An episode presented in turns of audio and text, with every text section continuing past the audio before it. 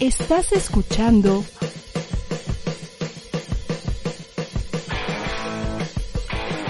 ADR Networks. Seguimos activando tus sentidos. Hoy más que nunca las opiniones están polarizadas. Por eso te invitamos a debatir con nosotros los temas que marcan semana a semana la agenda de la opinión pública. Y que generan la polémica más apasionada. Luis Veloz y William Yarmes presentan Debate y Controversia, la zona cero de la tendencia informativa. Así que toma tu lugar Porque ya comenzamos.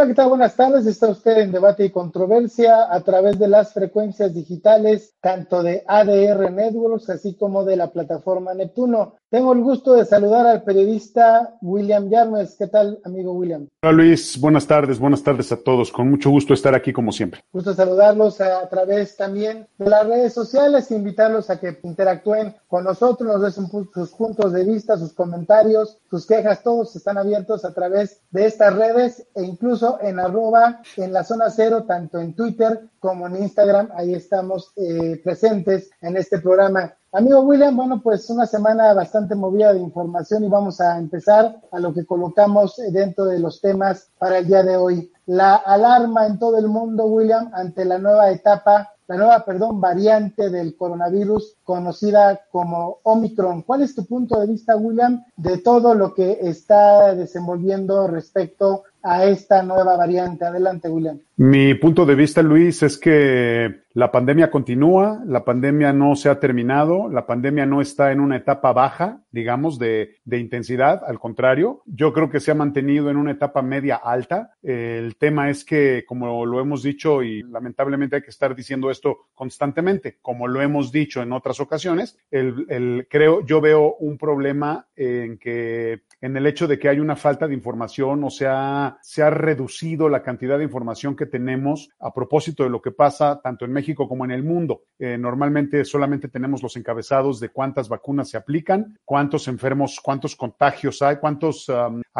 personas activas hay con la, con la con el virus, lo cual quiere decir cuántas personas pueden contagiar a otras personas que están enfermas, cuántas hospitales, cuántos muertos hay. Eso es la, esa es la única cantidad que recibimos todos los días. Son las únicas informaciones que recibimos todos los días. Eh, por ahí alguien eh, calificaba de estable el nivel de hospitalización y a partir de ahí se determinó que el semáforo verde continuará las próximas dos semanas en la Ciudad de México. Eh, hablo de eso porque es la información más reciente. No sé cómo se están conduciendo los demás estados de la República, entendiendo que viene la temporada más alta del año, que viene la celebración del 12 de diciembre para la religión católica, que viene pues las temporadas más importantes en términos vacacionales y de consumo y también religiosas en muchas partes del mundo católico que tienen que ver con la Navidad y el mundo judío también porque tienen su, su celebración, ¿no? Hoy empieza el Adviento, pero también empieza Hanukkah en la religión judía. Entonces, son temas importantes eh, en ese sentido, lo cual quiere decir que hay elementos que presionan la toma de decisiones a la hora de determinar el tipo de semáforo o el tipo de cuidados que debemos de tener. Pero lo que quiero dejar claro aquí es que es importante que se entienda que la pandemia no ha terminado, que se mantiene en términos medios, es decir, en porcentajes medios, tanto de impacto, de contagio, de hospitalización y de muertes. Han bajado, claro, si los comparamos con los momentos más críticos, claro que han bajado considerablemente, pero si revisamos los promedios de mortalidad generados por la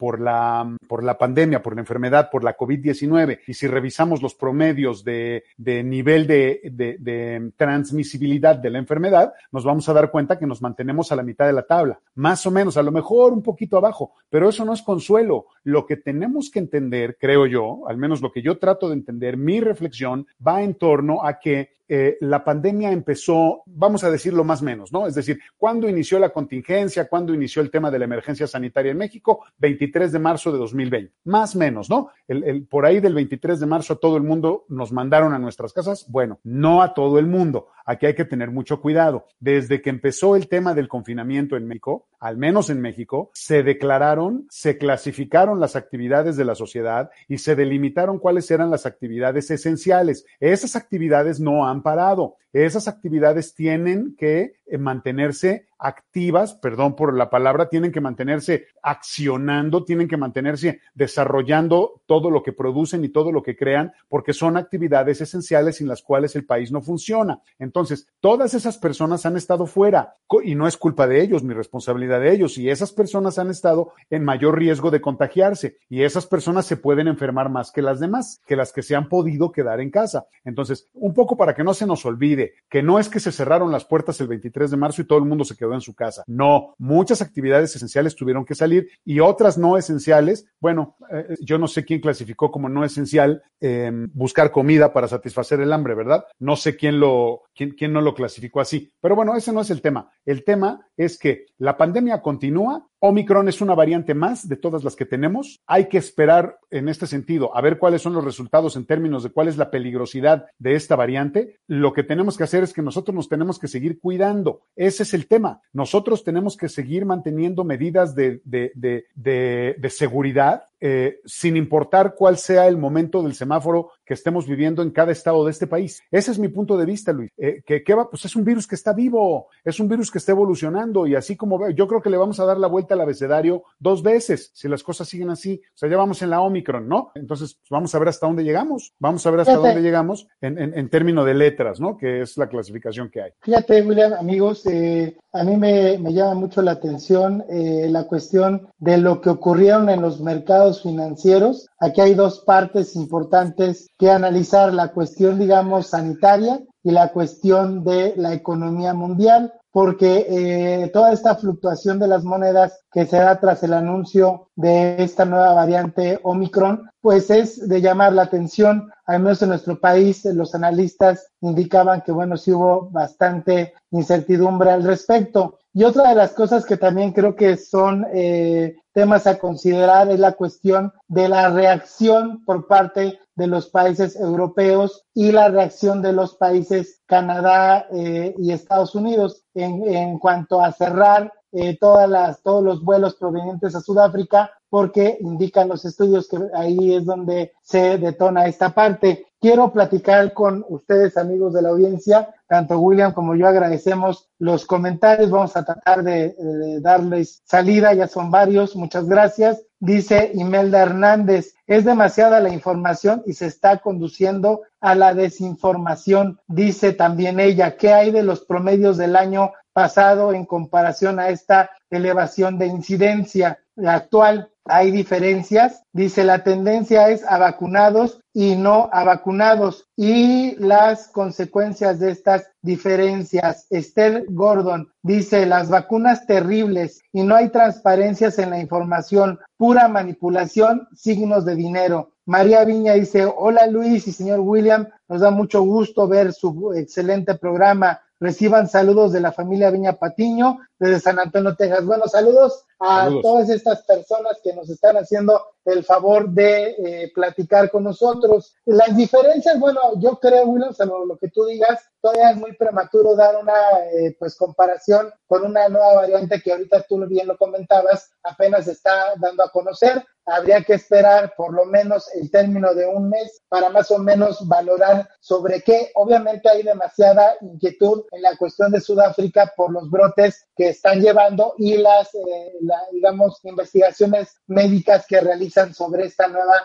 variante, la cual dice que tiene hasta 50 veces de eh, mutación, que es un poquito lo que llama la atención, la preocupación de toda esta pues parte eh, médica de, de este lugar hay que también analizar, William, a mi parecer, cómo se va a, pues, digamos, a manejar el tema en cuestión de lo político y lo económico. ¿Qué piensas tú al respecto? Yo creo que lo que el mundo tiene que hacer en general, y lo voy a decir otra vez, ya casi se va a cumplir un año de que lo dije, eh, el mundo tiene que cambiar su perspectiva de cómo está conformado. El mundo tiene que cambiar su perspectiva y su manera de reaccionar ante este tipo de cosas, cambiando su percepción a una percepción o a una mirada mucho más de tipo comunidad internacional, mucho más solidaria, de mucha más inclusión, de mucha más interacción. Eh, yo creo que la gente no termina de darse cuenta que pues las fronteras no existen, al menos para los virus como la COVID-19. para el SARS-CoV-2, perdón, creador de la eh, causante de la COVID-19. Las fronteras no existen, entonces a mí me da mucha risa que cierren, que cierren las fronteras y que no dejen pasar a la gente que va a Sudáfrica o que viene de Sudáfrica. Eso es una broma. Eso no, eso no salva en nada a la gente porque el virus puede viajar de muchas maneras. No necesariamente tiene que viajar a través de una persona que se lo contagie a otra. Eso lo hemos visto muchas veces. La transmisibilidad puede darse de otra manera,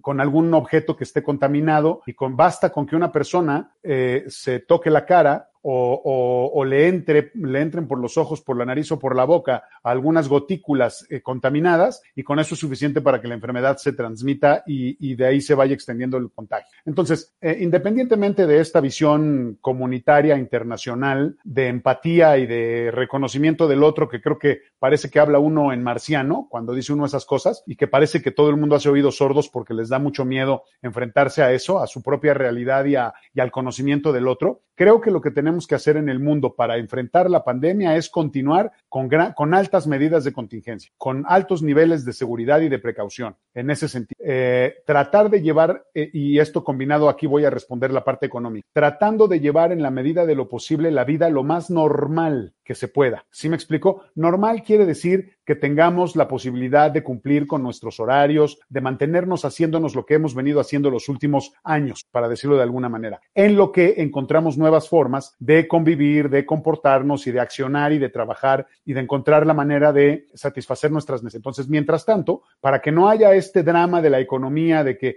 les cierran a, la gente, les cierran los negocios y no los dejan vivir, como lo hicieron, por ejemplo, y no lo estoy haciendo en mal plan, ¿eh? no lo digo como, como un señalamiento, simplemente lo, lo pongo como un ejemplo, como lo hicieron todos los que se dedican al entretenimiento, los teatros, los cabarets, los restaurantes, los centros nocturnos, pues los tuvieron que cerrar por el tipo de actividad que se lleva a cabo en esos lugares. Entonces era difícil mantener una convivencia en ese sentido. Entonces lo que tenemos que hacer ahora, nos guste o no, es que si queremos seguir activando la economía, y me mantengo en este ejemplo, solo es un ejemplo, si queremos seguir activando la economía, entonces que pongan, que pongan gabinetes en todos los centros nocturnos y entonces que te puedas sentar con separaciones de plástico y con todas las medidas de seguridad para que no cierren el antro y para que tú puedas seguir yendo a divertirte y para que estés aislado dentro del antro y que no corras el riesgo de infectarte. a eso tendríamos que llegar. No estoy siendo exagerado, solamente estoy poniendo un ejemplo. Eso es lo que tendríamos que hacer. ¿Qué otra cosa tendríamos que hacer? Pero es muy difícil por el tipo de, por el tamaño de país, por el tamaño de población, por el tipo de sociedades que somos. Tendríamos, por ejemplo, que limitar el acceso al transporte, como por ejemplo al metro. ¿Cómo le haces? ¿Cómo le haces para pues contar la cantidad de personas que entran a un vagón? Es muy difícil. Bueno, pues eso es lo que tendríamos que hacer para no parar la economía. O sea, a ver, decirle a la gente, todo el mundo puede salir a trabajar, pero la gente tiene que salir en diferentes horarios. Entonces, ¿por qué estoy hablando de un pensamiento comunitario? Porque entonces todas las empresas se tenían que poner de acuerdo para poder hacer entradas al trabajo Por ejemplo, una cantidad importante de empleados entran a las seis de la mañana, otros entran a las siete, otros entran a las ocho, otros entran a las nueve. O ponle media hora, seis, seis y media, siete, siete y media, etcétera, ¿no? Solamente estoy poniendo un ejemplo. Tendríamos que hacer eso, tendríamos que poner gel, desinfectante, todo lo que quieras en todas las partes en donde la gente pueda entrar y salir, poner lavabos en todos lados como lo han hecho en muchos lugares. Yo sé de escuelas y sé de instituciones en donde han puesto lavabos a la entrada. Tuvieron que hacer una instalación de plomería para poner tubería, para poner drenaje, para poner un aparato, ahí un mueble en el que tú te puedes lavar las manos, además de que tienes gel, además de que tienes la toma de temperatura, todo ese tipo de cosas. A lo mejor ahorita parece exagerado, pero si la pandemia nos está afectando tanto, si de pronto la pandemia genera este nivel de alarma en, en, en, en, el mundo de las bolsas de valores y de, los, de las economías y de, y, de, y de las inversiones. Acuérdate lo que te dije la semana pasada, Luis. Tantito vuela la mosca y lo primero que sale volando son los millones de dólares. No hay nada más miedoso que un millón de dólares. Entonces, inmediatamente los inversionistas, lo que quiera que eso signifique, porque para mí son manipuladores y acaparadores, lo que hacen es que sacan su dinero y se lo llevan a otro lado, simple y sencillamente porque tienen miedo. Entonces, también tenemos que empezar a trabajar ese tema. Entonces, tratando de resolver lo que tú estás diciendo, Luis, yo no tengo ninguna respuesta clara, ni determinante, ni categórica, pero lo que yo veo es que lo que tendríamos que hacer es eso, que creo que es lo que la autoridad en México está tratando de hacer pero la gente no lo entiende. Eh,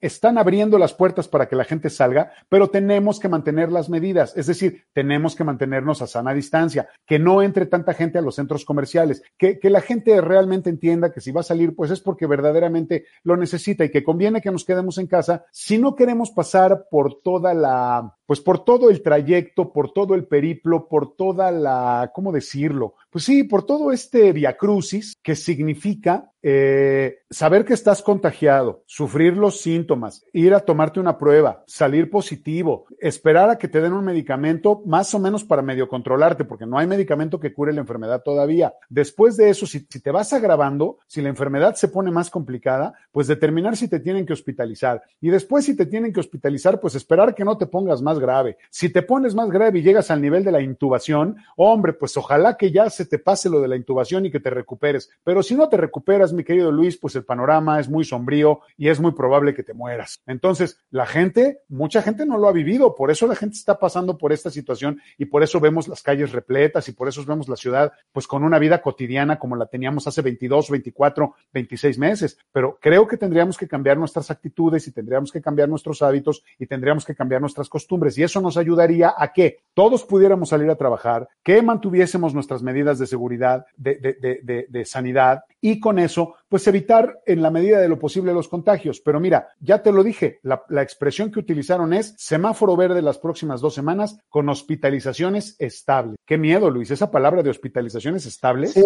O sea, me preocupa porque acuérdate que los datos van retrasados, los datos tienen un retraso. O sea, hoy se suman más hospitalizaciones, hoy se suman más fallecimientos, hoy se suman más personas infectadas activas. O sea, ese es el problema. Es, ¿Sí me entiendes? Que va para arriba otra vez. Es otro punto importante. Eh, platicábamos la semana pasada la cuestión de que Austria, es un país de 9 millones de habitantes, un país muy chico, eh, está ya en confinamiento, diferente a lo que otros países como nuestro no tienen la misma economía que, que, este país. La cuestión de Alemania, por ejemplo, que el día de ayer registró más de 75 mil contagios con aproximadamente parecido a nosotros 300, eh, 300 personas lamentablemente fallecidas. En y en nuestro día. país al día. En nuestro país, lo que llama la atención ahorita es que ya volvimos a repasar, a superar, perdón, eh, la cifra de los cuatro mil contagios en la noche de ayer. Entonces, eh, a mí me llama mucho la atención la cuestión de cómo un país va a poder manejar, como el nuestro va a poder manejar una situación así. Comentas, no se puede regresar a un confinamiento para nosotros sería catastrófico económicamente, no, pero sí se puede, sí. sí se puede, pero las autoridades, acuérdate que aquí el problema, Luis, o sea, claro que se puede. ¿Por qué no se hace, Luis? ¿Por qué no se hace? Pues porque tienen miedo de perder su capital político, porque aquel funcionario, aquella autoridad, acuérdate que la palabra autoridad les queda muy grande, pero aquella autoridad que se le ocurra decir, regresense todos a sus casas, va a perder rating. Ese es el problema. Lamentablemente en este país todo tiene un valor o un capital político que estos pobres tipos no quieren perder. Pero, pero una persona que realmente tuviera sensibilidad y que realmente estuviera tomándose en serio las cosas de cualquier gobierno, porque en el país hay gobiernos de todos los partidos, en los estados, cualquiera que de verdad estuviera preocupado diría todo el mundo se regresa a su casa y claro. vemos la manera y vemos la manera de ayudarle a la gente con algún tipo de programa económico, con algún tipo de, eh, de, de, de condonación de algún tipo de deuda o de servicio. Sí, ayuda. Eso, eso se tiene que estudiar. Ahora, llevamos 22 meses, Luis, y no es posible que no hayan estudiado un programa de ayuda eh, William, de, de, emergencia, hombre. Empecemos, empecemos por eh, ámbitos como el escolar, William. Ahorita, ¿qué necesidad ante una nueva, digamos, variante, ante las nuevas cosas, digamos, ahorita del fin de año que pues ya estuvo el buen fin, eh, pues todo lo que ha, digamos, permitido el, el semáforo verde, pues aquí de entrada lo que yo veo que es innecesario es la, eh, los estudiantes que estén ahorita otra vez confinados. Obviamente, pues es muy prematuro hablar del de, eh, efecto de Omicron, pero la cuestión es que si países como lo es Alemania y Austria están tomando estas medidas tajantes, es por la cuestión, digo, yo no, yo no veo, no veo cuál es la diferencia entre nuestro país para no hacerlo, ¿eh? No me, yo me, obviamente hay demasiado en, lo económico este, y en otros puntos, pero yo no veo la razón fundamental en la cual nosotros seamos más, eh, pues, eh, poderosos para combatir la cuestión del COVID COVID-19. Estamos hablando que ahorita la peligrosidad es para todo el mundo, William. Entiendo esta parte que dices, perdón. a lo mejor somos más resistentes que otros y no nos lo han dicho. Bueno, eso ya médicamente y científicamente tendríamos que comprobarlo, pero tú, lo dices, el político, el político eh, pierde pues capital, ¿no? O sea, en este sentido de poder eh, concentrar a la gente otra vez en su hogar. Y también hay que comentarlo, la cuestión de los empresarios, pues van a presionar porque ya no se regrese jamás a, este, al encierro. Esto va a ser Ojalá nos equivocamos. Tú decías hace un par de programas, Luis, ojalá me equivoque, pero pienso que esto se va a disparar y estamos viendo las gráficas, la estadística, cómo ya estamos superando los cuatro mil contagios diarios. Ojo, ojalá que la, la parte, digamos, estadística, que una muerte, como, como decimos, eh, debería ser eh, tomada en cuenta, valorarse como una pérdida eh, considerable, lamentable, porque aquí tanto los medios masivos como de información como el gobierno hablan de cifras como si estuvieran hablando de bultos, de monedas, de cosa material. Y creo, como tú siempre lo has remarcado, desde el inicio de nuestro programa debemos ser humanos y considerar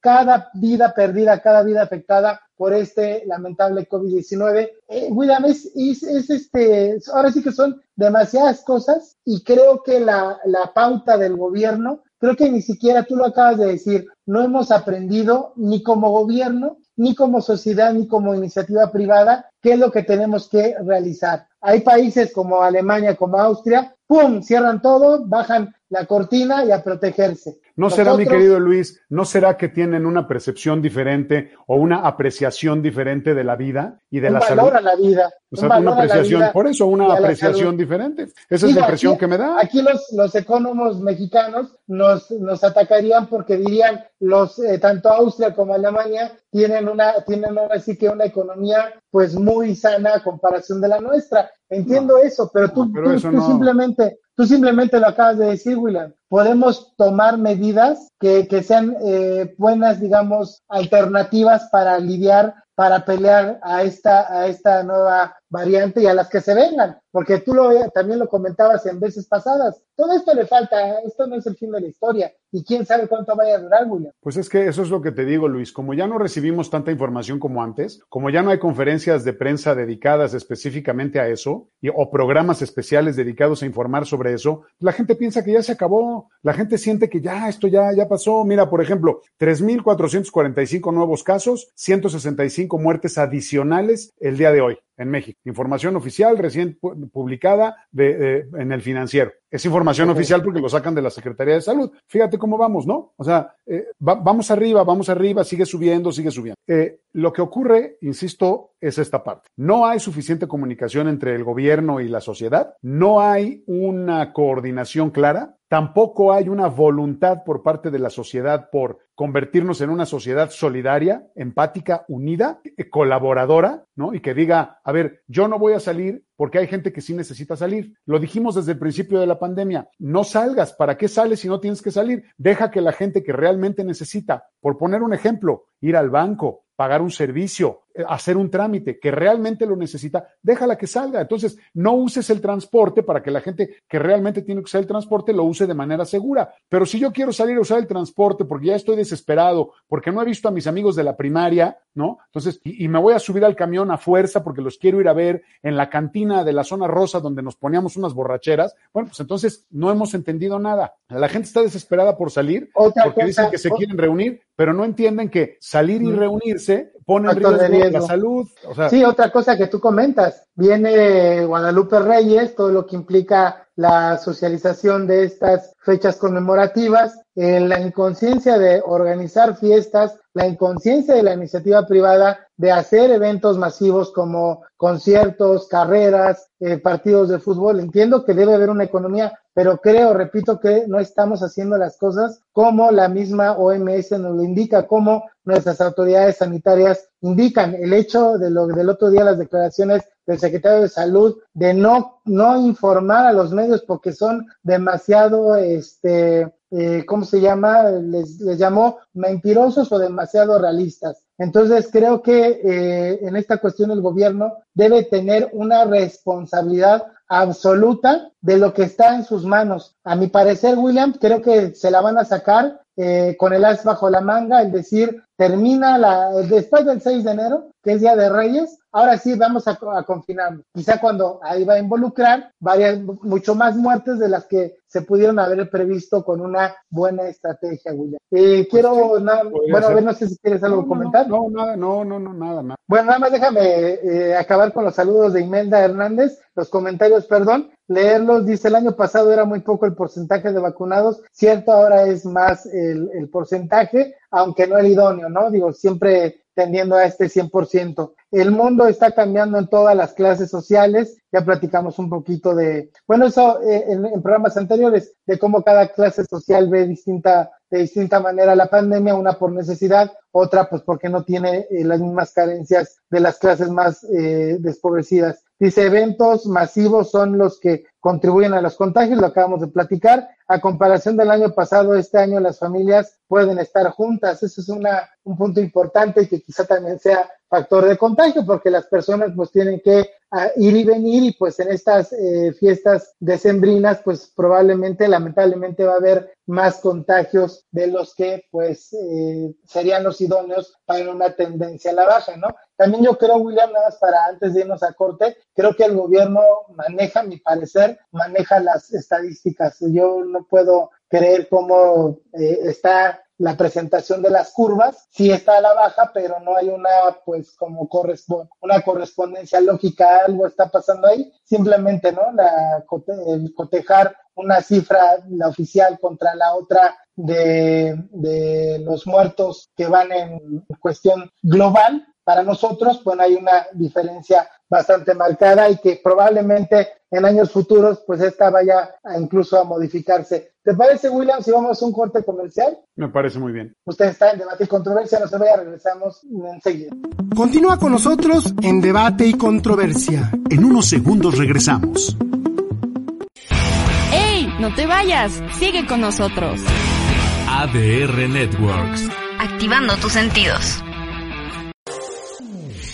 Hola, ¿qué tal? Somos Erika Ponte y Pablo Reina. Acompáñenos todos los martes a las 8 de la noche en el lado B. Para darle vuelta a la conversación. Los esperamos. Hola, yo soy Vero Aranzábal y te invito a compartir conmigo un espacio junto con mis amigos e invitados para promover bienestar y coherencia. Esto es De Veras con Vero, los martes a la una de la tarde por ADR Networks, donde co-creamos y activamos tus sentidos. Hola, soy Cecilia. Hola, yo soy Mónica. Hola, soy Emiliano. Hola, soy Ruth. ¿Y somos? Ser mujer, mamá y mucho más. Los esperamos todos los lunes a las 4 de la tarde para platicar sobre todas las facetas de ser mujer, mamá, amiga, hermana, pareja y mucho más. No se lo pierdan por ADR Networks. Hola, ¿qué tal? Yo soy Carlos. Yo soy. Y nosotros somos los Chulos Calderón. No te puedes perder todos los martes de 9 a 10 de la noche el mejor programa que es, que es Chulo Show y puro cacao. ¡Vámonos! No te vayas, sigue con nosotros. ADR Networks. Activando tus sentidos. Ya estamos de regreso en Debate y Controversia. Que continúe la polémica. Ya estamos de regreso, William, en debate y controversia. Y bueno, otra de las cosas que también pues llamaron mucho la atención, no más de los medios eh, de información, sino de la ciudadanía, William, es esta incertidumbre en nuestro país ante el crecimiento de la inflación en este cierre del año. Empezamos a tocar, recordarán amigos, el año, el programa pasado, esta cuestión de la inflación. Bueno, resulta que el aumento de los precios al consumidor alcanzó un 6,12% interanual, cosa que no se veía desde eh, la administración del presidente Vicente Fox. Eh, el aumento fue superior a la estimación mediana de 6,10 de los economistas encuestados por la agencia Bloomberg. William, ¿cómo entender esta cuestión de inflación eh, que ya alarma en el sentido de que los precios que comentábamos hace ocho días, la cuestión de el tomate verde eh, que estaba alrededor de los 50 pesos, de los 40 pesos y ya se convirtió hacia los 50 y de el jitomate, el tomate rojo hacia los 45 a 50 pesos. Eh, ya se quedaron esos precios y ante esta parte de, ante este anuncio de ser presidente López Obrador, que era una cuestión global, que relativa a la pandemia y que, bueno, más adelante iba a mejorar, pues a mí me da miedo en el sentido de que si el gobierno, los medios dicen que es una cuestión de inflación, ya tienen tanto los intermediarios como los vendedores de punto final, pues la justificación para sostener estos precios altos e incluso está el miedo, el temor, la amenaza de que puedan seguir subiendo en estos días y el principio del de, 2022. Tu comentario, William Yarnes, adelante, por favor. Eh, mi comentario, mi querido Luis, va. No, no, es un comentario porque, pues, más que análisis. La verdad es que lo único que hay que hacer es revisar la historia, ¿no? Eh, la economía tradicionalmente se maneja o se comporta, la actividad económica, eh, al menos más que la actividad económica, la medición y los indicadores económicos se comportan, porque primero tendríamos que entender qué es economía, ¿no? ¿Qué es economía y finanzas? Entonces yo te diría que economía y finanzas es todo menos economía y finanzas. Hay un divorcio muy importante muy grande entre la verdadera relación que hay entre la actividad cotidiana del mundo, de las diferentes sociedades en el mundo, y lo que hacen las disciplinas económica financiera o económico-financiera de tratar de analizar lo que ocurre en el mundo. Eh, son cosas completamente diferentes. O sea, las grafiquitas que vemos y todas esas eh, eh, imágenes y todas esas cosas que nos presentan en el mundo es el resultado del análisis de personas que se dicen economistas. ¿Y tú sabes lo que es un economista, Luis? Pues es el, ahora sí que el que se dedica al análisis de todas las variables que pues la economía bueno, para las palabras, este, para la audiencia, el ciudadano de a pie, pues es todo lo que afecta el poder adquisitivo, cuestiones de precios, cuestiones de ¿Ves cómo, lo, ¿ves cómo hay un divorcio? ¿Ves cómo hay un divorcio? Sí, hay una de decir? Mira, el economista, el economista es esta persona que se dice especialista, que se pasa los primeros seis meses del año diciéndote lo que va a ocurrir y luego los segundos seis meses del año diciéndote, tratando de, de explicar por qué no ocurrió. ¿Ya me entendiste? Eso es. O sea. Ay, perdón, yo no quiero ofender a nadie, espero que no haya ningún economista entre nosotros, pero esa es la verdad, eso es lo que hace la disciplina económica, Luis. Eso es lo que hace. Ahora, tampoco le estoy tirando a la basura, la economía es muy importante, es un tema central, hay que entenderlo y hay que analizarlo, pero depende de dónde, desde qué perspectiva lo vas a analizar. Entonces, ya te lo dije, economía y finanzas es todo, menos economía y finanzas, Luis. Economía y finanzas es cómo resuelve el ama de casa, madre soltera de 18 años que trabaja todo el día y que a su hija o hijo pequeñito lo tienen que cuidar los abuelos o la guardería o, o, el vecino y cómo le hace para que los dos salarios mínimos que gana le alcancen para resolver todos los problemas que tiene eh, en términos de satisfactores y en términos de necesidades básicas. Eso es economía y finanzas. ¿Cómo resuelve las cosas? ¿Cómo resuelve Luis Veloz todos los días la distribución de sus ingresos en función de satisfacer necesidades e ir subiendo en la pirámide de Maslow, dándole la razón a Maslow en términos de la satisfacción y la autorrealización hasta el punto más alto, ¿no? O sea, hay un divorcio, Luis. Ahora, la otra cosa que te quiero decir, una persona que tiene un poquito la, la, la visión amplia, que tiene la capacidad de abrir el zoom, por decirlo de alguna manera, hablando en términos de fotografía o de cine, una persona que puede hacer un zoom out, es decir, ampliar la vista, se va a dar cuenta que la economía funciona o otra vez, la exposición de indicadores funciona desde una perspectiva cíclica. Y aquí y en otros medios de comunicación yo he tenido la oportunidad de analizar las diferentes burbujas económicas que ha habido en la historia de la humanidad, del mundo occidental, desde la crisis de 1929 en Estados Unidos. Desde ahí, Luis, lo que está, hace ratito nuestros amigos de producción pusieron una gráfica en azul eh, con líneas blancas. Ahí hay, un, ahí está la clara muestra de lo que estoy diciendo. La economía se comporta de manera cíclica. Todo el mundo está haciendo un escándalo y piensa, fíjate qué ingenuidad y qué nivel de ignorancia. Como el presidente propuso a una persona como embajadora del banco, gobernadora del Banco de México, el dólar subió. Válgame Dios la ignorancia supina que presenta la gente. Qué horror y qué vergüenza vergüenza que los medios de comunicación jueguen con eso. No es esa, es una gráfica de barras, otra que tiene unos índices también. Pero mira, ahí está, ve los años, Luis. A ver, o sea, la, el, el ciclo de la subida y la bajada de la inflación es igual, pero hay otra, hay otra que te muestran los picos. Ahí si la quieren buscar la ponen. O sea, hay otra que la, la, la, ponen, es azul completa de fondo y las gráficas son en líneas blancas y son y no son barras, es una línea. Eh, eh, ahorita, mira, ahí está. Ahí está el ciclo. A ver, Luis, ve los picos, por favor, y ve los valles. Eso sí. es un ciclo. Eso es un ciclo. O sea, sube, baja, sube, baja, sube, baja. Hay que ser, es que no sé cuál es la palabra. Para, para, para, hay que ser muy poco atento para no darse cuenta que siempre que llegamos al mes número 12 del año, el dólar sube. ¿Por qué? Porque los mercados internacionales tienen una demanda mayor de dólares. Y como esto tiene que ver con la oferta y la demanda, pues el dólar tiene que subir, porque es la época más alta del año en todo el mundo, el, el, el mes de diciembre. Por, y eh, no es la única razón, no es la única razón. Ya dijimos la vez pasada que había una crisis de productos, que había una escasez y una falta de producción de insumos básicos, como por ejemplo el trigo en Estados Unidos. Entonces, sí. eso repercute, pero eso repercute meses después, semanas después, periodos después. Entonces, la gente piensa que si López Obrador hoy dice A, el dólar sube mañana. Y si López Obrador dice B, el dólar baja pasado mañana. A ver, así no funciona la economía, así no funciona. Y me da mucha tristeza que haya comunicadores que digan que las bolsas de valores bajaron porque pasó tal cosa. A ver, ¿tú crees que surge Omicron ayer y mañana todas las bolsas bajan? No.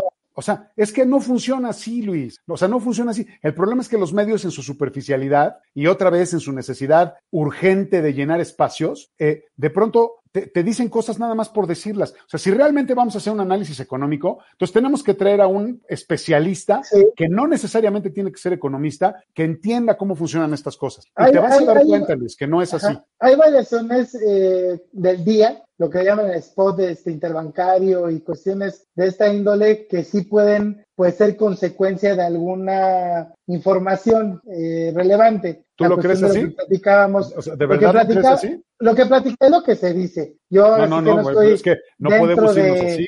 O sea, no, no, no, pero a ver, espérame, espérame. O sea, yo lo, yo lo que indico es lo que, lo que explican los expertos en economía, no Luis Veloz, lo que explican es que cuando se dan, por ejemplo, esta cuestión de la nueva variante Omicron, los mercados tienen una tendencia eh, hacia la baja. O sea, los, la, la, las acciones bajan, este, las monedas suben, ciertas monedas suben. Eh, aquí, como tú lo dices, habría que llamarle a un especialista en la materia para que nos eh, explicara cuál es la, digamos, la razón, el fundamento por el cual hay, por cual hay este cambio. No, ya voy a acabar. Pero pasado este día o dos días, la moneda vuelve a su eh, nivel normal. Eso es lo que yo quiero comentar. Es que lo que tenemos que tratar de entender los ciudadanos que no somos expertos en esos temas es cuáles son los mecanismos para que el dólar suba o baje, cuáles son los mecanismos para que los mercados, como tú los llamas, suban o bajen, mi querido Luis. A ver, ¿tú crees que verdaderamente es una reacción natural a ese tipo de acontecimientos? O sea, hay que entender que estamos hablando de dinero y hay que entender que estamos hablando de valores y de bienes que son posesión de alguien, Luis. Y esas personas que poseen el dinero, los grandes capitales y los medios de producción, esas son las personas que en función de la demanda generan una oferta determinada para que suba o para que baje el dinero. Por eso los gobiernos a veces le inyectan dólares a la economía y por eso a veces los gobiernos retiran circulante de los de los de diferentes ámbitos. O sea, a ver, esto no es de no es una reacción como si enciendes el agua, le prendes la estufa, el agua se calienta y si la metes sí. al refrigerador se enfría. se enfría. No, Luis. O sea, es que por favor no perdamos de vista eso. Atrás de las monedas, atrás de los valores, atrás de las bolsas de valores, atrás de todo este tipo de cosas, hay seres humanos y hay seres humanos que toman esas decisiones. El problema es que nosotros estamos muy lejos de ellos. ¿Sí me entiendes? Salió Omicron. Ah, y entonces automáticamente las cosas bajan. No, señor. Hay gente que saca el dinero y lo pone en otro lado. Y eso es lo que hace que suba o baje un tipo de cosas. Entonces no lo entendemos. Entonces la gente piensa que como hay una nueva variante del, del SARS-CoV-2, entonces eso va a hacer que la vida se haga más cara. Pues no, Luis, es que no tiene nada que ver. El problema es que nos lo han hecho creer así. Y es básico. Esto es economía básica, mi querido Luis. Por eso te dije, economía y finanzas es todo menos economía y finanzas. O sea, hay que, hay que guardar los libros de economía y tratar de hacer una lectura del comportamiento cotidiano de las sociedades para que veamos cómo funcionan. Y ahí es en donde encuentras las respuestas, mi querido Luis. Eh, o sea, por favor, velo. O sea,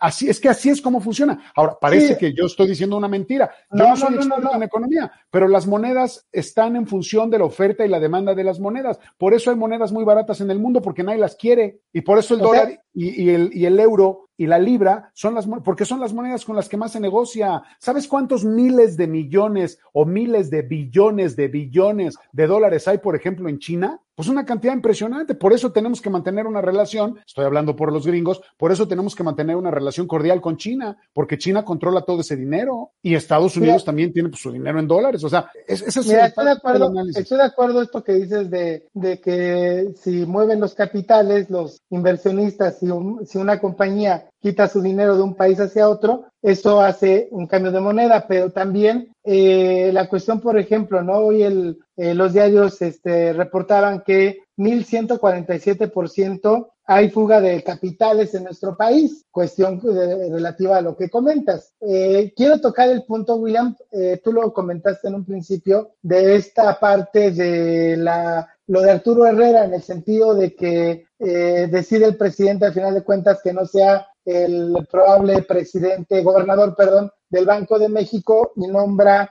a esta eh, Victoria Rodríguez Ceja, que es la nueva, digamos, eh, candidata a ser gobernadora. Hay una fluctuación de monedas. Entiendo perfectamente lo que dices, que a lo mejor hay compañías que dicen, oye, espérame, este, eh, eso está pasando, quito mi moneda, la mando a otro, a otro país, etcétera, etcétera. Pero si hay una consecuencia o no al final de, ello, porque si hay esta fluctuación, y te repito, no lo dice Luis Veloz, lo dicen los analistas, los que saben economía, que hay esto movimiento por la cuestión de retirar el nombre de Arturo Herrera y meter a una funcionaria con poca experiencia, según los analistas de economía, William. Pues a mí no me convencen con ese tipo de, de, de, de, cosas que dicen. O sea, el manejo de los recursos está tan limitado porque está en tan pocas manos que el control es de otra manera. El, el, a mí lo que me preocupa es la interpretación. ¿Sí me explico? O sea, me preocupa ¿Sí? la interpretación de los medios y de esos que tú llamas especialistas en términos de que el presidente propone una persona y las cosas bajan. Ah, caray. O sea, ¿de eso depende la economía de un país? ¿De eso depende la no, economía no, del mundo? Son, Perdón, pero a mí que no me quieran ver la cara. No, a mí, a mí, no me parece. O sea, yo, yo no creo que es yo, yo, esto es mi percepción. Yo no sí. creo que sea así. Yo creo que nos manipulan, como lo decía Imelda hace rato, y nos dicen las cosas de, de cierta manera. Por eso yo creo que la gente tendría que ponerse un poquito más atenta, estudiarle un poquito más y tratar de ir más lejos y entender de dónde viene la información y como lo dije hace rato, cuáles son los mecanismos que hacen que una moneda cambie su precio, ¿eh? ¿no? O sea, cuáles son los mecanismos que hacen que bajen las bolsas de valores. O sea, a ver, por favor, Luis, o sea, no me digas que de un día para otro todos los todos, todos, todos, todos los accionistas de una empresa no. fueron a la bolsa de valores o, a, o al banco y sacaron o el dinero y dijeron, denme mi dinero porque esto se va a poner terrible. Pues no, Luis, así no funciona, porque eso se controla desde ciertas oficinas y se controla en un grupo muy reducido de personas y se controla en muy pocas computadoras. ¿Ya me entendiste? O sea, sí, eso, sí, es, sí. eso es lo que tenemos que analizar. Entonces, no, no entiendo por qué los medios de bueno, sí entiendo, ya te dije por qué los medios de comunicación se la pasan en esa situación de estar diciendo cosas que no tienen sentido, ¿no? Porque a la señora que tiene que salir todos los días a vender su olla de tamales, lo que le preocupa es que se vendan los tamales, no si subió el dólar. O, o que compra masa norteamericana, ¿no va? Ah, pues entonces, pues no. ah, ahí está el tema. Ahora, las cosas suben, claro que las cosas suben, porque tradicionalmente las cosas suben, ya te lo dije, porque cíclicamente en la economía vienen los meses caros y vienen los meses baratos. ¿no? Sí. Y esto va, da vueltas, da vueltas, da vueltas. Al rato el dólar va a bajar otra vez. Ahorita está, la gente se asusta porque está a 22 pesos. Bueno, si no quieres comprar dólar a 22 pesos, espérate tantito y en unos meses seguramente va a bajar por el comportamiento de la economía, por el freno en el consumo, por el freno en la oferta y la demanda, y entonces las cosas cambian. ¿Explicó? Pues sí, sí, sí, sí. Eh, aunque también a mí me causa curiosidad eh, la pregunta de hace ocho días, ¿cómo un jitomate sube de los 20 pesos a los 50 pesos? O sea, ¿qué es lo que ocurrió? Puedo entender que hay una sequía o que llovió de más o se echó a perder una producción, lo que me pueda decir el especialista. Pero lo que yo no puedo creer y lo que como ciudadano de pie me afecta es cómo sube tanto las cosas y que probablemente vayan, a lo mejor no, no, no se queden 50, pero si se queden 30, pues a todos ya nos afectó, porque es una, es, ahora sí que todos consumimos este tipo de pues productos. No lo consumas, tú me puedes decir, no lo consumas. Tú me, vayas a lo que ibas a decir, no comas, no comas eso. Pues sí, a ver, pero... Las, las, personas que tienen necesidad, mi querido Luis, las personas que tienen pocos recursos, que tienen pocas posibilidades, que lamentablemente son 57 millones, un poco más de mexicanos, a ver, no se dan el lujo de comer carne todos los días, ¿verdad? No se dan tampoco, sí al mercado y lo primero que hacen es ver los precios. Y esto te lo estoy diciendo desde la clase media para abajo. Y la gente va y dice, oye, el aguacate está en 90 pesos, no compro aguacate, se acabó, ahí se ven, ¿sí me entiendes? Porque siempre va a haber algún tipo de producto básico que satisfaga tus necesidades. Ahora, si tú quieres estar comprando siempre la comida más cara, la comida gourmet, la comida orgánica, la comida que tiene otros procesos, pues bueno, eso es también ya el que por su gusto muere, pues hasta la muerte le sabe, ¿no? E, en ese sentido. O sea, mi querido Luis, esto ha sido de toda la vida, ¿eh? Cuando no te alcanza para el litro de leche, pues compras fórmula láctea, ¿no? Y estoy hablando de esos sí. niveles. Y cuando no te alcanza para la fórmula láctea, pues papito, ni modo, no va a haber leche. ¿Cómo le hacemos? Pues no sé, no va a haber, ¿no? Y ahí le vas cambiando hasta que por eso tenemos problemas de nutrición en México, por eso tenemos problemas de salud. O sea, hay que entender las cosas desde ese nivel y hay gente que puede comprar caviar todas las semanas y no tiene problema. Y langosta y, y, y todas esas cosas que dicen que son muy sabrosas, ¿no? Faisán, pato y se van al mercado de San Juan y comen jabalí, y comen venado y comen gorila, ¿no? Pero bueno, pues es gente que sí puede y en todos los países es igual. Hay gente que Fíjate, puede y hay gente que puede nada. Tengo a la mano una tabla Ajá. que se la manda a producción a ver si la pueden compartir, ahí la, ahí la tenemos, eh, la cual es una, digamos, eh, comparación entre el 2018 cuando entra, eh, antes de que entre el presidente López Obrador a la actualidad. Ajá. Esta tabla es de Profeco y bueno, dice lo que me llama la atención es que hay alza en todo. Por ejemplo, el aceite de una marca sube de 26 pesos a 42 pesos, un crecimiento del 60%. Me voy a un poquito lo más básico, porque bueno, aquí es, hay, hay productos que no son tan, tan, tan básicos. El azúcar sube 9% de 17.77 a 19.38. El pan simplemente que es algo elemental para muchas familias de 1.59 por pieza de bolillo a 2 pesos, un crecimiento del 25.79. Café soluble de una marca, el 44, casi 45%. El huevo sube un 32.88. La carne de res, que en el principio de sexenio del presidente López Obrador costaba 140, ahora está en 180 pesos promedio, subió 28.57. El pollo de 39 pesos a 65, subió un 66.67. La carne de cerdo un 41.27. Oye Eh, Luis, eh, oye, sí. oye Luis, no seas así, no hables de la carne, cruel. porque hay no, no, Bueno, no, habla de otros indicadores, habla de otras cosas, porque la carne, mi querido Luis, es algo que las Sí, familias es- mexicanas sí, no pueden comer todos los días, ¿no? Sí, O sea, estoy, estoy consciente. habla, el café soluble, por ejemplo, podría ser, el bolillo podría ser, ok, ok, ya ya ¿no? dejo de mis lácteos y de mi... Bueno, la Pues leche. es que, bueno, tú porque eres gourmet y tú, tú eres. tú No, yo no soy A. gourmet, William. Es que tú eres Yo- clase yo- A. El otro día te Tú eres el que come puro corte, tú, tú eres el que come puro corte Angus, yo nada más No, llego ¿qué a- pasó? a- ¿Cómo que Angus? No, perdóname, pero yo puro guayú añejado Ah, eh, de ok, ahí para bueno, arriba, ve, ¿eh? A mí, a ve, mí no o sea, ni siquiera, yo, yo te quiero poner tabla media para arriba, William, tú No, estás ¿qué mucho pasó? más,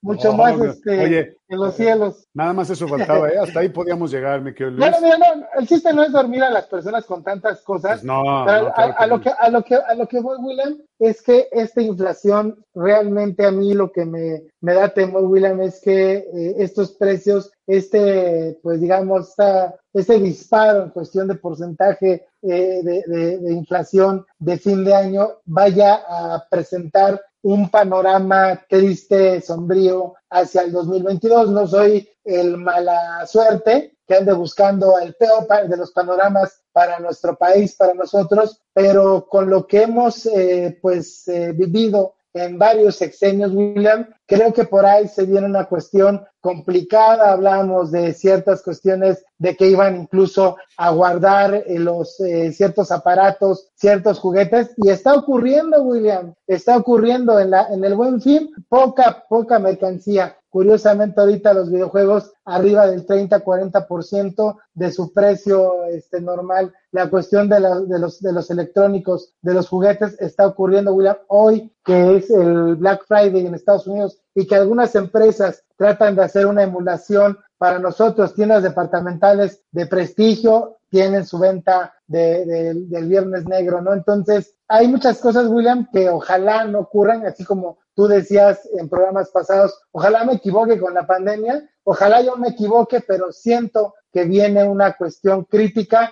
para enero, febrero del siguiente año, amigo. Pues mi querido Luis, eres muy alarmista. Yo debo decirte que para mí las cosas van a ser como han venido siendo los últimos. El gobierno tiene que hacer su trabajo, el Banco de México tiene que hacer el suyo, tiene que ser independiente, manejar sus mecanismos para controlar la inflación, que ese es su propósito. Tendrá que haber buenas negociaciones y la vida tiene que seguir, mi estimado Luis. Eh, no, sí, sí. sí yo no veo, pero, yo no veo pero, señales de yo no veo señales de coyuntura catastrófica para el próximo año, de ninguna manera. Eh, yo creo que el mundo tiene que recuperarse de alguna manera y México tendrá que ir avanzando en ese, con los aumentos de inflación, con los frenos en el crecimiento, con la falta de desarrollo, porque esa es la historia de este país, porque no hay voluntad para sacarlo adelante, mi querido Luis. Pero eso es otra cosa y yo ya te lo dije, ¿Sí? mientras no revisemos el régimen tributario, mientras no revisemos el régimen proprietarista, es decir, cómo está concebida el tema de la propiedad, mientras no manejemos un tema de mejores programas educativos y le metamos verdaderamente dinero a la educación y a la salud, el país va a seguir igual y vamos a seguir hablando de 2%, 3% de crecimiento, 4% de crecimiento. Ahora que no nos engañen, ¿eh? Si nos dicen que en este año crecimos al 6%, bueno, acuérdate que son tres del pasado y tres de este, ¿eh? Porque sí, estuvimos en sí. confinamiento. O sea, son cosas que luego la gente no entiende. Y no tiene por qué entenderlas, ya te dije, porque la gente está pensando si va a terminar el año, si no lo van a liquidar antes. La gente está pensando si le va a alcanzar el aguinaldo, no para la fiesta, para pagar lo que debe desde hace 48 meses que se embarcó en el buen fin. O sea, Así son es. esas cosas, ¿no? Sí, eh, otra cosa que también quiero comentar contigo es la cuestión de, eh, tú lo comentas, ¿no? El crecimiento económico que decía el presidente del 6%, que ahorita ya se tendrá que reajustar. La realidad es que, eh, pues toda esta cuestión, entiendo perfectamente, ¿eh? tú tratas de ser como un poquito ecuánime ante las cosas. Yo veo ciertos factores que a mí sí me llaman la atención. No quiero ser catastrófico. Pero a ver, dime, dímelos, dímelos, dímelos cuáles son. Me, me gustaría escucharlos. Esos factores que dices que te llaman la atención, que, que, pues que estás la, la, cuestión, la, cuestión, de los precios. ¿Qué, qué de, marca de, de, bola de cristal tienes? Yo la de los este, Chávez Special. Ah, de ser, con razón, pues es que es diferente a la mía, es, la mía es otra generación. La tuya es Yarmes, este, marca Yarmes.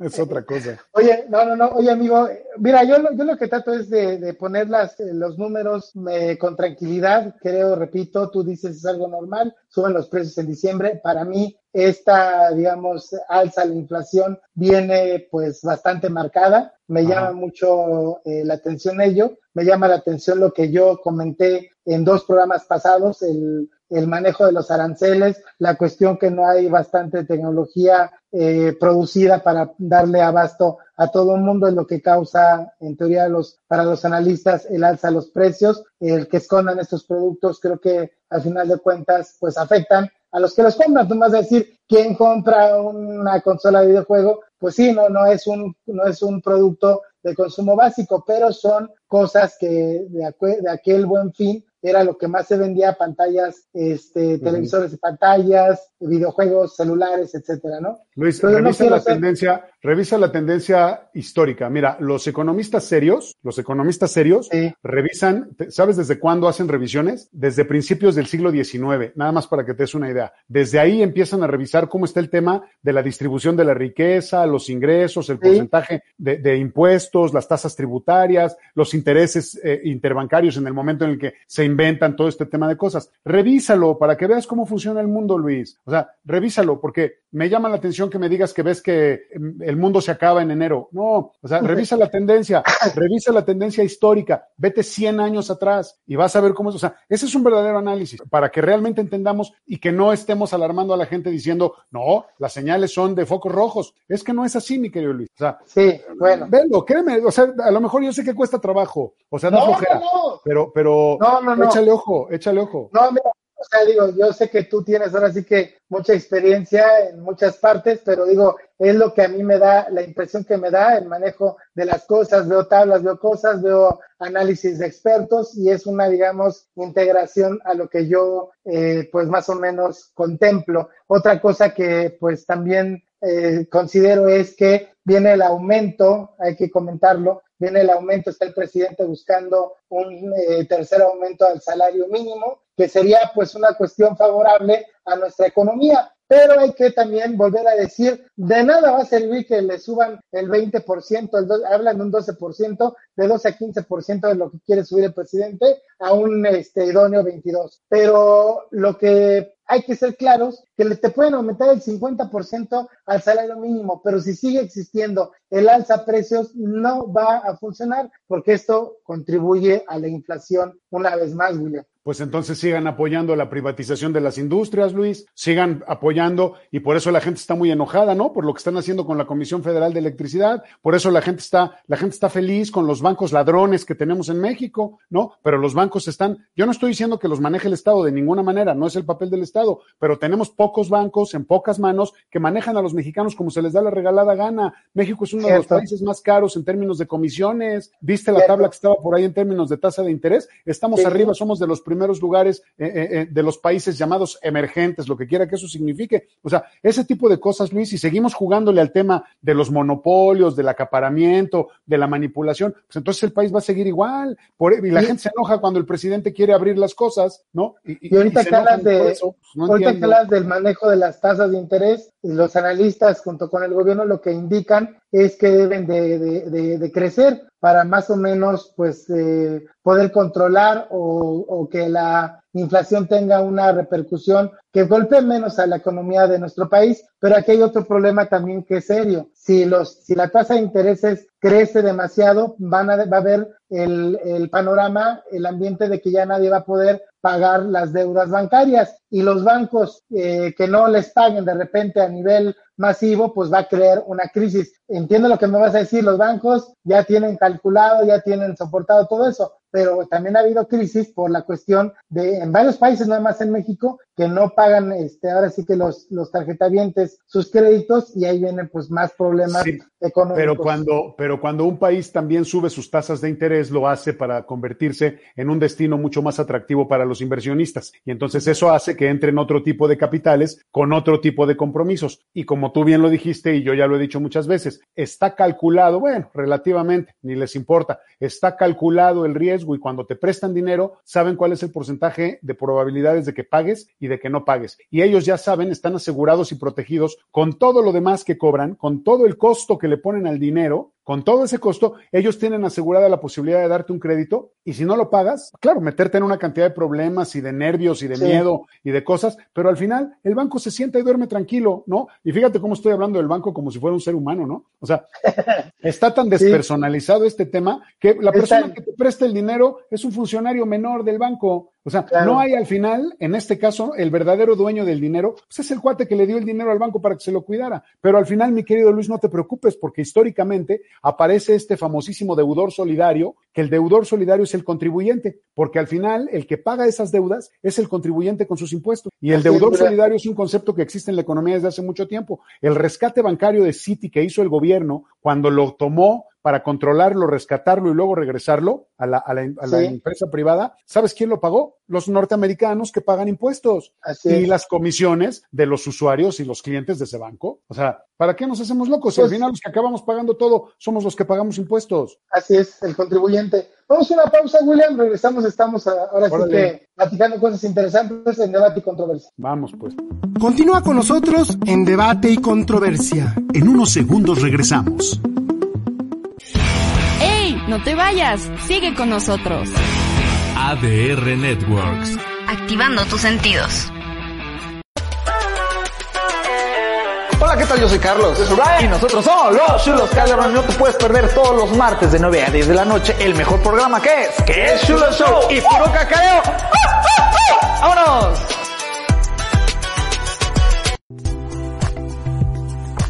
Hola, soy Cecilia. Hola, yo soy Mónica. Hola, soy Emiliano. Hola, soy Ruth.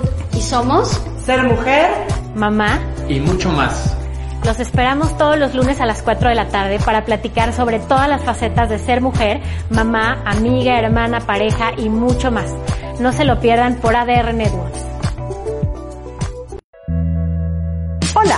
Yo soy Vero Aranzábal y te invito a compartir conmigo un espacio junto con mis amigos e invitados para promover bienestar y coherencia.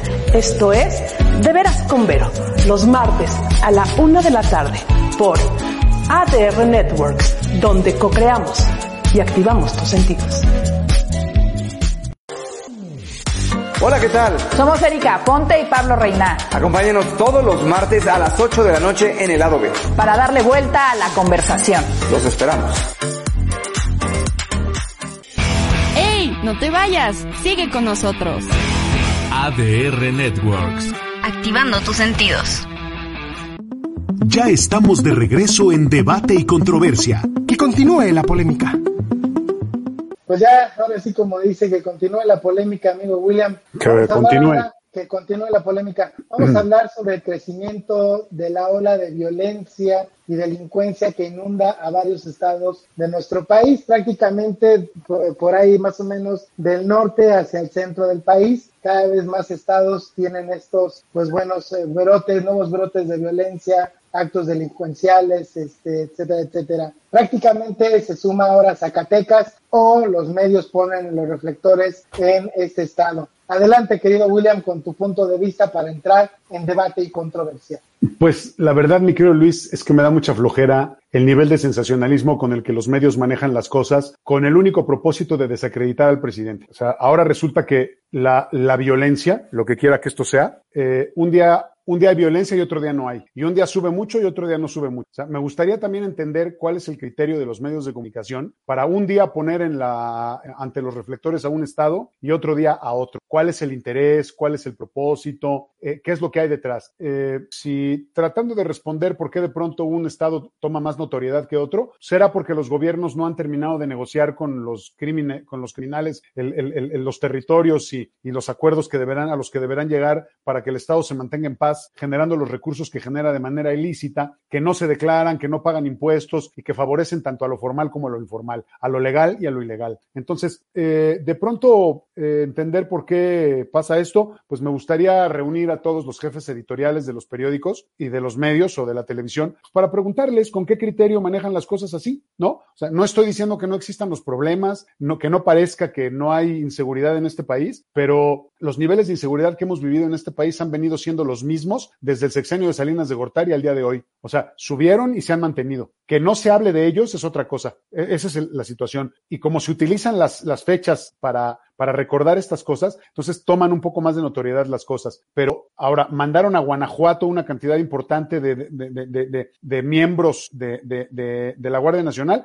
Bueno, seguramente hay una estrategia ahí. Algo habrá visto el ejército, algo habrá visto el, el, el, habrán visto las áreas de inteligencia del gobierno y algo sabe el presidente que están haciendo cosas allá, ¿no? Habrá que ver, habrá que ver, pero, pero, pues así como decirte, no sé qué podría decir, qué bárbaro, qué pena, qué mal, estamos fallando, qué tristeza, este país no tiene para dónde. Pues no, la verdad es que no. Me parece que es un fenómeno con el que hemos vivido todo el tiempo, que de alguna manera lo que hace es poner en los reflectores a los protagonistas de la violencia, en lugar de poner en los reflectores a los protagonistas de la cotidianeidad, es decir, a los ciudadanos normales que no están afectados por la violencia. Bueno, sí están afectados por el miedo que genera lo que se presenta en los medios, pero que ellos con violencia o sin violencia tienen que salir todos los días a la escuela, al trabajo, a buscar trabajo, a, a, descansar, a salir de vacaciones, a todo ese tipo de cosas, mi querido Luis. O sea, hay, hay que, tenemos que aprender a mantener el justo medio en, esta, en este país eh, en, en, cuanto a la información que manejamos y cómo se apega o no a la realidad, ¿no? De lo que ocurre en, en, México. Sí, entiendo tu punto de vista y que esto pueda ser utilizado para una cuestión, digamos, eh, para denostar la administración de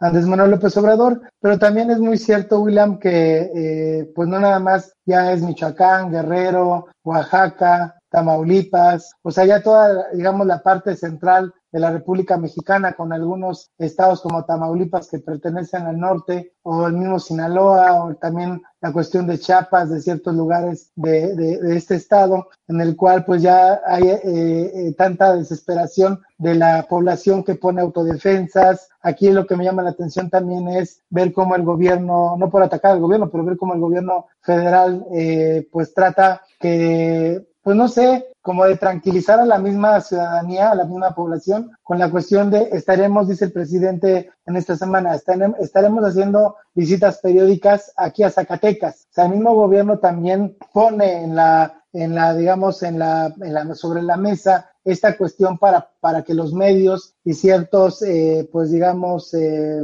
pues, eh, ¿cómo llamarles? Ciertas, ciertas, ciertos entes puedan tener estos ojos sobre Zacatecas. Entiendo perfectamente que también hay delincuencia en el estado de Morelos. O sea, es que son muchísimos, lamentablemente, los estados que ya tienen índices bastante notorios de delincuencia, William. Pues todos los estados que mencionaste, todos tradicionalmente han sido violentos, todos tradicionalmente han tenido ese tipo de cosas, es decir, este tipo de problemáticas conflictivas, en donde no hay acuerdos, en donde los gobiernos fallan, porque aquí hay que responsabilizar a los gobiernos municipales y a los gobiernos estatales. Ahí el tema de la seguridad recae en ellos, ¿no? De ahí el concepto de federalismo, la independencia de cada uno de los estados de la federación para tomar sus decisiones y, y administrar sus presupuestos. Entonces ahí que les hagan un examen a todos los que han pasado por ahí. La otra, eh, como te dije, todos los estados que mencionaste tradicionalmente han sido así, con, ciertos, han destacado porque los medios destacan los niveles de violencia que tienen, ¿no?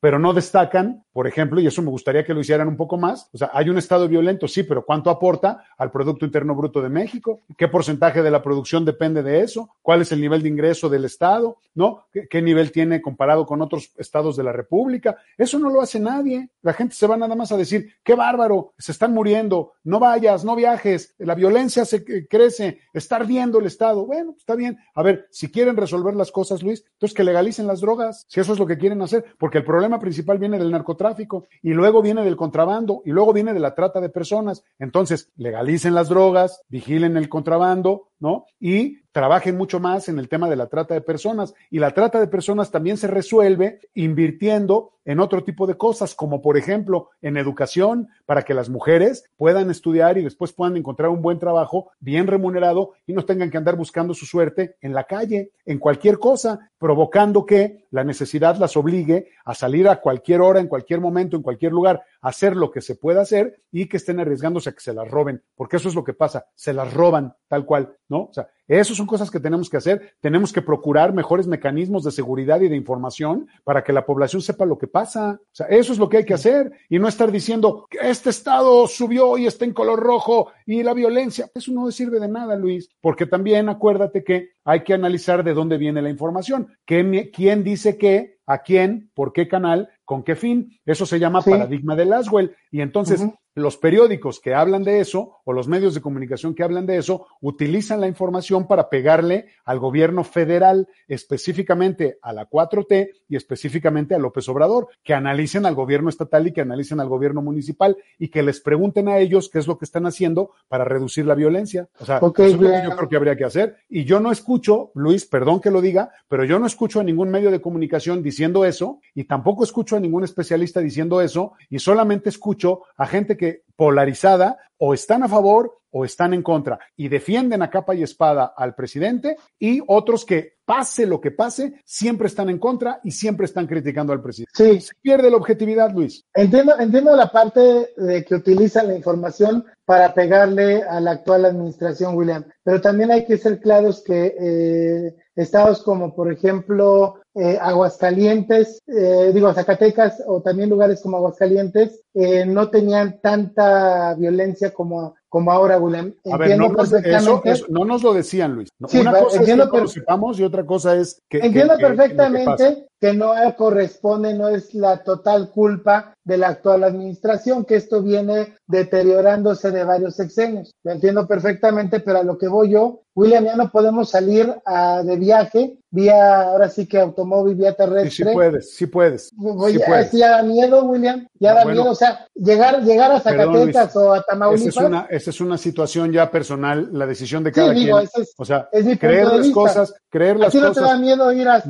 no? No, no, el año pasado Pues viajé a auto y- Guadalajara, el año ¿Sí? pasado viajé a Guadalajara en coche, llegué padrísimo, siempre que puedo salgo a los estados aledaños, no, aledaños porque no tengo tiempo de ir más lejos, pero me encantaría ir a visitar a mi hermana a Monterrey, pero no, no, Sí. no puedo porque no tengo tiempo, pero claro que lo hago, por supuesto que lo hago, me encanta, es fascinante, es muy divertido, Sí, viajar es- viajar es lo mejor que puedes hacer, Sí. o sea, el, el problema Pero es que tiene- tiene o sea, razón, ¿eh? pareciera es que parte todo está de, cerrado. es parte de, de este miedo que siembran los eh, espacios informativos, William. Pues en el que eso sentido es- de, pero eso es otra cosa, Luis. No quiere decir que esa sea la realidad del país. O sea, por favor, Sí, tenemos que verlo de esa manera, ¿no? O sea, En hay que verlo de esa manera. En eso sí, en eso sí te doy absoluta razón. El manejo que tienen los medios sobre la delincuencia en ciertos destinos que hasta luego los puntos turísticos, como lo platicamos hace ocho días, Tulum, Cancún, como lo ha sido también Acapulco, eh, varios, varios puntos que son como los consentidos de los eh, espacios noticiosos, eh, crean más temor como el que pues un servidor tiene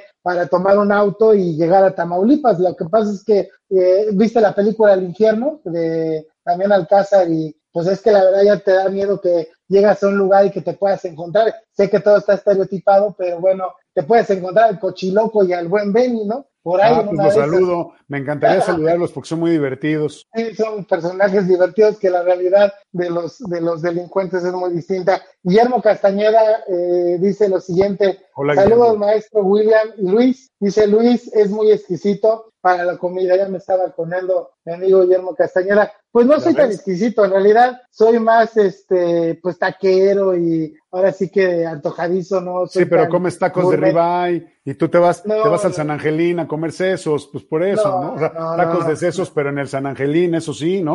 No, es que, es que como todo el mundo, como, como dice el dicho, hay de iguales a iguales, ¿no? No, no, querido amigo William, ahora sí que créeme que tengo yo de mis lugares preferidos, pues lugares humildes y bien, bien sabrosos, también obviamente hay lugares este gourmet muy ricos y todo, pero ahora sí que yo no los catalogo con base a lo que cuestan o en la zona donde estén. No, o pues es una broma, ¿no? Es una broma. No, Pero mira, sé, nada más para, para hablar del tema de, de lo que ocurre en el mundo con eh, la situación de la COVID-19, ya viste que ahora ya tenemos cuatro estados en amarillo debido al cierre de fronteras en Estados Unidos, derivado del aumento de los contagios por la pandemia. Y es- ¿Cuál estado, tenemos ahora, a partir del 29 de noviembre hasta el 12 de diciembre, vamos a tener Ah. ni más ni menos que en, en rojo todos los estados del norte, bueno, no todos, Baja California, Sonora, Chihuahua y Coahuila. Y yo creo que Nuevo León y Tamaulipas en cualquier momento se van para allá, en cualquier momento. Pero hay para que te des una idea. O sea, hay reacciones en ese sentido.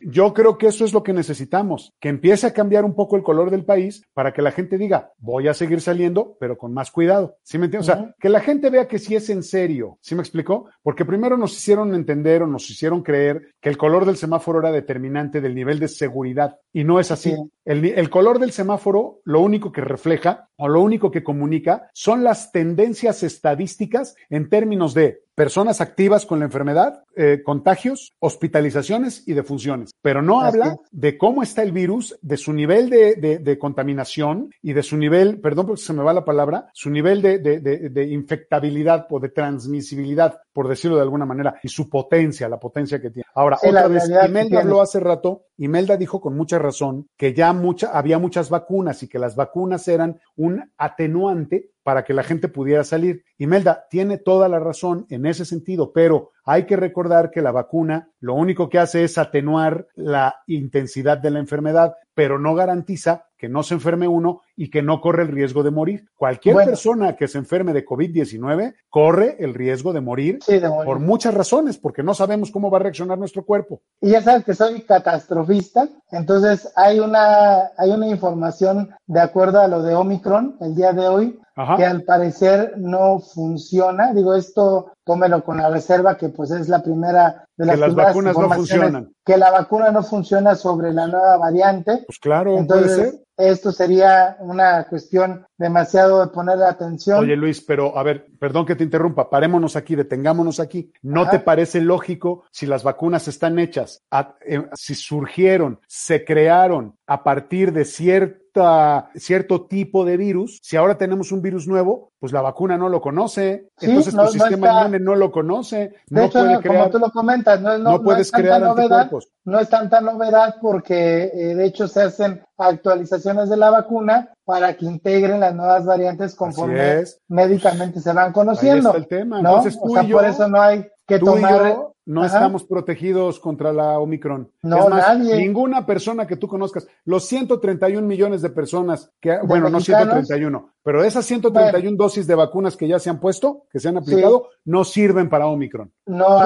amparan, no, Cuando- no cubren esta variante. Solo hay que esperar a que Omicron Ni llegue los a que viajaron a Estados. Unidos, ni los que viajaron a Estados Unidos, tampoco. tampoco. Entonces, vuelta a lo mismo, estamos en un mundo cambiante en cuanto a lo epidemiológico, estamos en aprendizaje, deberíamos ya haber aprendido algo, parece que no aprendimos bien, ojalá que los gobernantes eh, lo tomen cartas en el asunto y podamos tener una estrategia la cual nos permita sortear esta nueva variante y las otras más que vengan, porque estamos seguros que no va a acabar. Incluso uno en la semana analizaba un documental de National Geographic donde ya están haciendo, ya están presentando varios este, de ellos sobre el COVID, sobre la COVID-19, donde dicen los científicos que temen, porque están como que estudiando los orígenes de una cueva donde también la influenza la descubrieron hace este 10 años o creo que fue en el 2000 o 2010, no recuerdo el dato, pero que temen que, es que te digo, yo soy catastrofista, ¿no? Que temen que, que temen que venga algo más este fuerte que la COVID-19. Entonces yo cuando,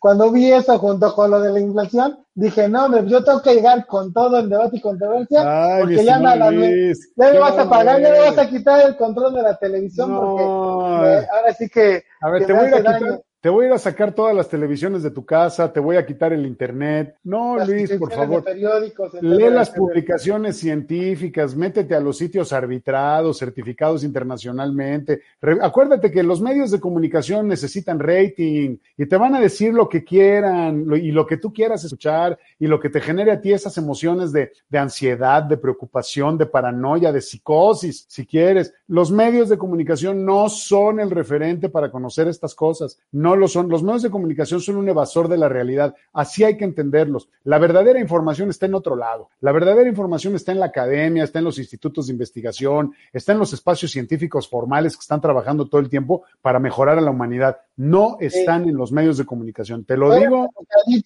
William, y- y yo soy catastrofista. eh, definitivamente y lo seré toda mi vida. Toda mi vida voy a ser apocalíptico siempre. No, yo también, yo también, pero eh, también como que me, me trato de, ahora sí que enterar y de averiguar qué es lo que dice el mundo informativo, William. Pues mira, eh, también se nos quedó ya en el tintero lo del decretazo del presidente para Ajá. blindar sus eh, obras públicas. ¿Te parece si lo vemos la siguiente emisión entre eso y otros Sí. más este, acontecimientos que van a ir pasando? La declaración también del secretario de la Defensa Nacional que hizo en la conmemoración del Día de la Revolución. Son muchas cosas, ahora sí que hay demasiada información. Creo que pusimos temas muy importantes, lo de Omicron, que creo que pues fue de última hora. La cuestión está el boom que se llevó, que ya ya entendí que debo de guardar en el cajón el control remoto. Por favor, no te lo pido. espantarme tanto. Te lo bueno, pido. a nombre de Ricardo Hernández, que está en la mesa de los controles de ADR, de Blanca Barrera, de todos los que realizan la, la cuestión de los videos en ADR, a nombre también de mi amigo William Yarmes. Gracias Luis, gracias a todo el equipo que hace un trabajo extraordinario y gracias sobre todo a las personas que nos tienen paciencia y que se quedan a vernos. a todos los que, un agradecimiento a todos los que interactuaron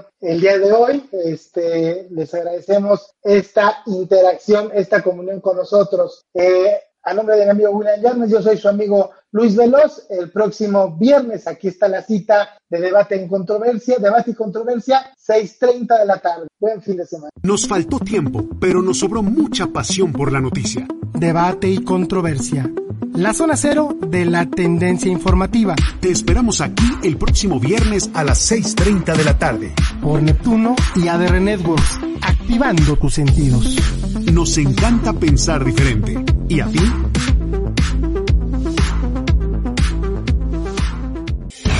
¡Ey! No te vayas. Sigue con nosotros. ADR Networks. Activando tus sentidos. Estás escuchando